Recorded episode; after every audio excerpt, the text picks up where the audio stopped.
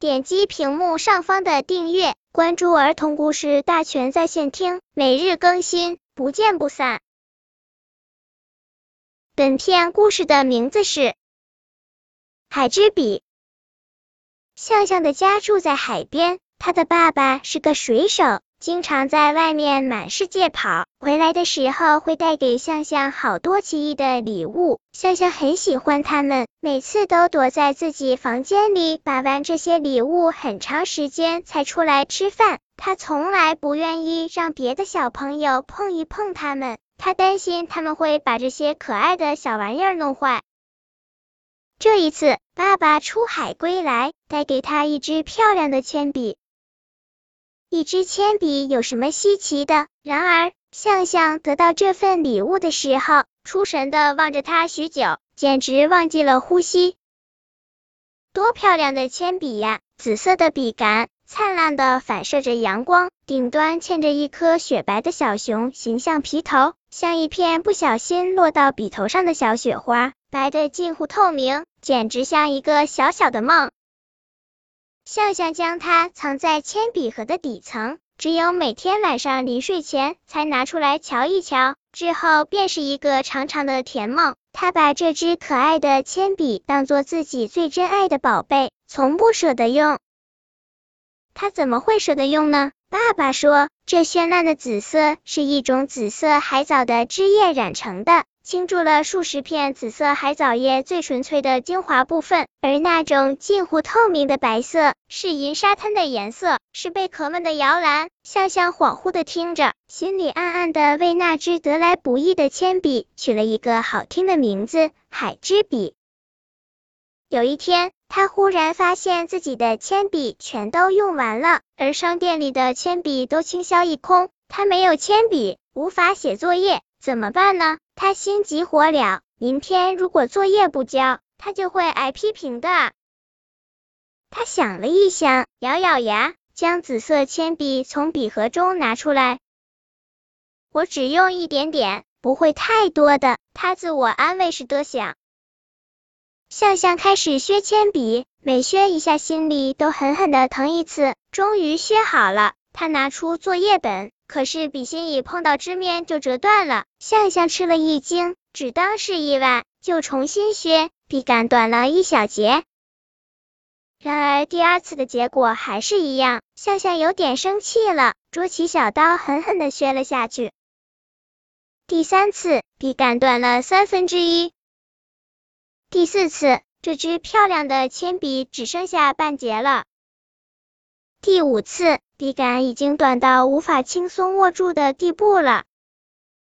第六次，向向震惊的发现自己珍爱的宝贝铅笔竟然这么快就成了不盈一握的小铅笔头。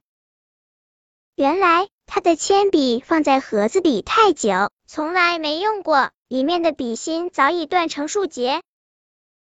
他难过的捧着可怜的小铅笔头，愣了几秒后，哇的一声哭了出来。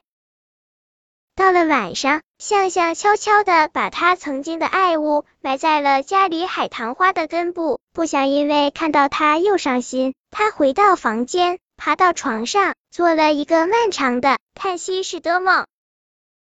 冬去春来，向向几乎已经忘记了那支铅笔。一个不寻常的清晨，当他打着哈欠来到客厅时，看到妈妈正背对着他。摆弄那盆海棠，向向心下觉得奇怪，就蹑手蹑脚走上去，想偷偷吓妈妈一跳。可当他来到妈妈身后时，却不禁啊的惊叫一声。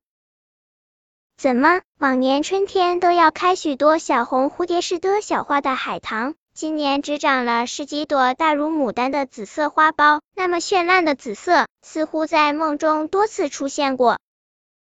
妈妈说，这些花苞好像是一夜之中长出来的。等着吧，妈妈很高兴的对向向说，它们开放之后一定特别漂亮。于是向向就耐心的等啊等，每天都要眼巴巴的在花盆边守候，一坐就是半小时。盼着盼着，在闺中打扮了好多天的花，终于展开了他们的笑脸。九瓣花。